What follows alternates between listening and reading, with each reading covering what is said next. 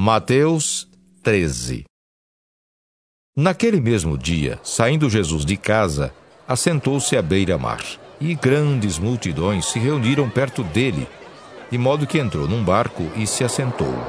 E toda a multidão estava em pé na praia. E de muitas coisas lhes falou por parábolas e dizia: Eis que o semeador saiu a semear. E ao semear, uma parte caiu à beira do caminho, e vindo as aves, a comeram. Outra parte caiu em solo rochoso, onde a terra era pouca, e logo nasceu, visto não ser profunda a terra. Saindo, porém, o sol a queimou, e porque não tinha raiz, secou-se. Outra caiu entre os espinhos, e os espinhos cresceram e a sufocaram. Outra, enfim, caiu em boa terra e deu fruto, a cem, a sessenta e a trinta por um. Quem tem ouvidos para ouvir, ouça. Então se aproximaram os discípulos e lhe perguntaram: Por que lhes falas por parábolas? Ao que respondeu: Porque a vós outros é dado conhecer os mistérios do reino dos céus, mas àqueles não lhes é isso concedido. Pois ao que tem se lhe dará, e terá em abundância, mas ao que não tem, até o que tem lhe será tirado. Por isso lhes falo por parábolas. Porque vendo não veem, e ouvindo não ouvem nem entendem. De sorte que neles se cumpre a profecia de Isaías. Ouvireis com os ouvidos, e de nenhum modo entendereis. Vereis com os olhos, e de nenhum modo percebereis. Porque o coração deste povo está endurecido, de mau grado ouviram com os ouvidos e fecharam os olhos para não suceder que vejam com os olhos, ouçam com os ouvidos, entendam com o coração se convertam e sejam por mim curados. Bem-aventurados, porém, os vossos olhos porque veem, e os vossos ouvidos porque ouvem. Pois em verdade vos digo que muitos profetas e justos desejaram ver o que vedes e não viram, e ouviram o que ouvis e não ouviram. Atendei vós, pois, a parábola do semeador. A todos os que ouvem a palavra do reino e não a compreendem, vem o maligno e arrebata o que lhes foi semeado no coração. Este é o que foi semeado à beira do caminho. O que foi semeado em solo rochoso, esse é o que ouve a palavra e a recebe logo com alegria. Mas não tem raiz em si mesmo, sendo antes de pouca duração. Em lhe chegando a angústia ou a perseguição por causa da palavra, logo se escandaliza.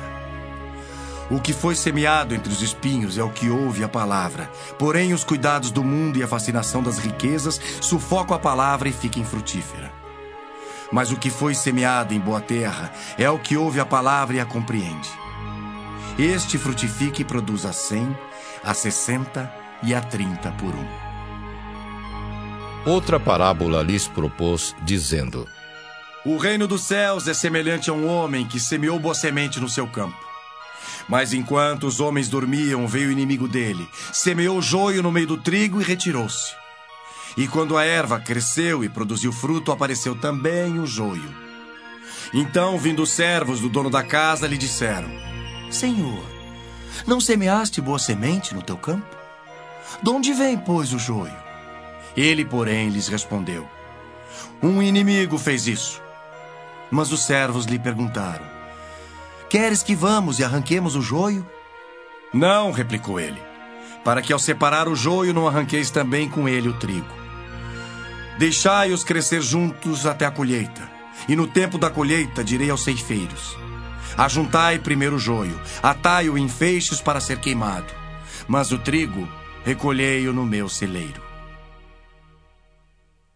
Outra parábola lhes propôs, dizendo: O reino dos céus é semelhante a um grão de mostarda, que um homem tomou e plantou no seu campo o qual é, na verdade, a menor de todas as sementes, e crescida é maior do que as hortaliças, e se faz árvore, de modo que as aves do céu vêm aninhar-se nos seus ramos. Disse-lhes outra parábola. O reino dos céus é semelhante ao fermento que uma mulher tomou e escondeu em três medidas de farinha, até ficar tudo levedado.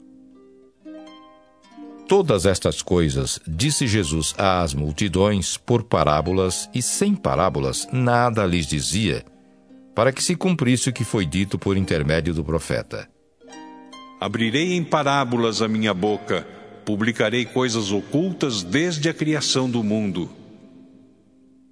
Então, despedindo as multidões, foi Jesus para casa. E chegando-se a ele os seus discípulos disseram: Explica-nos a parábola do joio do campo. E ele respondeu: O que semeia a boa semente é o filho do homem. O campo é o mundo. A boa semente são os filhos do reino. O joio são os filhos do maligno. O inimigo que o semeou é o diabo. A ceifa é a consumação do século, e os ceifeiros são os anjos. Pois assim como o joio é colhido e lançado ao fogo, assim será na consumação do século. Mandará o Filho do Homem os seus anjos, que ajuntarão do seu reino todos os escândalos e os que praticam a iniquidade, e os lançarão na fornalha acesa. Ali haverá choro e ranger de dentes. Então os justos resplandecerão como o sol no reino de seu Pai. Quem tem ouvidos para ouvir, ouça.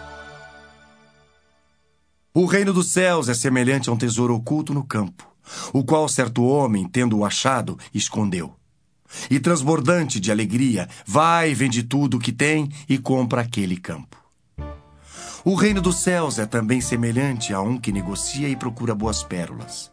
E tendo achado uma pérola de grande valor, vende tudo o que possui e a compra. O reino dos céus é ainda semelhante a uma rede que, lançada ao mar, recolhe peixes de toda espécie.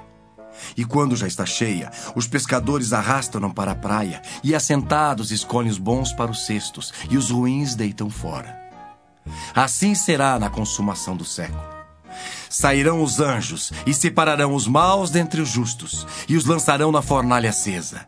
Ali haverá choro e ranger de dentes. Entendestes todas estas coisas? Responderam-lhe: Sim. Então lhes disse: Por isso, todo escriba versado no reino dos céus é semelhante a um pai de família que tira do seu depósito coisas novas e coisas velhas. Tendo Jesus proferido estas parábolas, retirou-se dali e, chegando à sua terra, ensinava-os na sinagoga, de tal sorte que se maravilhavam e diziam: De onde lhe vem esta sabedoria e estes poderes miraculosos? Não é este o filho do carpinteiro? Não se chama sua mãe Maria e seus irmãos Tiago, José, Simão e Judas? Não vivem entre nós todas as suas irmãs? De onde lhe vem, pois, tudo isto? E escandalizavam-se nele. Jesus, porém, lhes disse: Ah, não há profeta sem honra, senão na sua terra e na sua casa. E não fez ali muitos milagres por causa da incredulidade deles.